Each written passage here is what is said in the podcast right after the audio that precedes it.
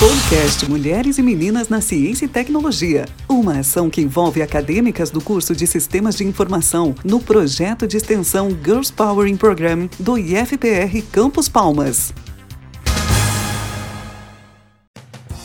Olá, eu sou a Tássila e no primeiro episódio do podcast Mulheres e Meninas na Ciência e Tecnologia, vou falar um pouco de uma das mulheres mais extraordinárias do século XX que mudou o mundo através da ciência. Marie Curie nasceu em 7 de novembro de 1867 em Varsóvia, capital da Polônia. Nascida em um lar em que a ciência era o centro da família, Marie sempre se interessou pelo conhecimento e, com a intenção de produzi-lo, começou a estudar muito. Ela frequentou uma escola secreta na Polônia chamada de Universidade Flutuante. Nessa época, o governo era muito rígido com que as pessoas poderiam estudar e não permitiu o acesso das mulheres à educação formal. Por isso, Marie Curie por diversas vezes montou grupo de estudos clandestinos para poder estudar e promover o conhecimento para outras pessoas. Aos seus 24 anos, ela ficou sabendo que uma universidade de Paris aceitava mulheres como alunas. Marie e sua irmã mudaram para a França para estudar ciência, foi onde ela conheceu o professor de física Pierre Curie, que estudava o efeito do calor sobre propriedades magnéticas. Eles acabaram se casando e tiveram duas filhas. Trabalhando juntos, eles realizaram importantes contribuições científicas. Marie era fascinada por metais e ímãs. Ela descobriu que alguns metais eram radioativos. Nessa mesma época, ela criou o termo radioatividade.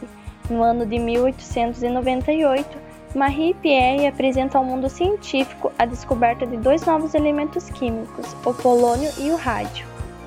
Após a descoberta desses dois elementos, em 1903 ela recebeu o primeiro diploma avançado de pesquisa dado a uma mulher, e nesse mesmo ano, Marie e Pierre ganharam o primeiro Nobel de Física pelos seus estudos em radioatividade.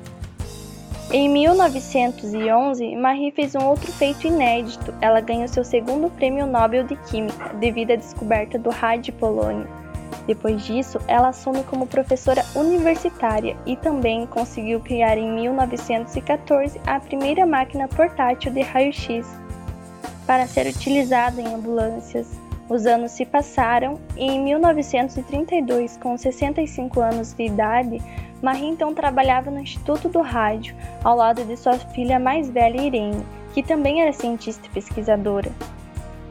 Dois anos depois, em 1934, Marie Curie morreu devido a uma leucemia causada pela radiação. Ela poderia ter ganhado muito dinheiro, mas ao invés disso decidiu deixar sua pesquisa disponível a todos os interessados. Gostou de conhecer um pouco da história dessa cientista? Fique atento para os próximos episódios do podcast Mulheres e Meninas na Ciência e Tecnologia. Podcast Mulheres e Meninas na Ciência e Tecnologia. Mais uma ação do projeto de extensão Girls Power in Program.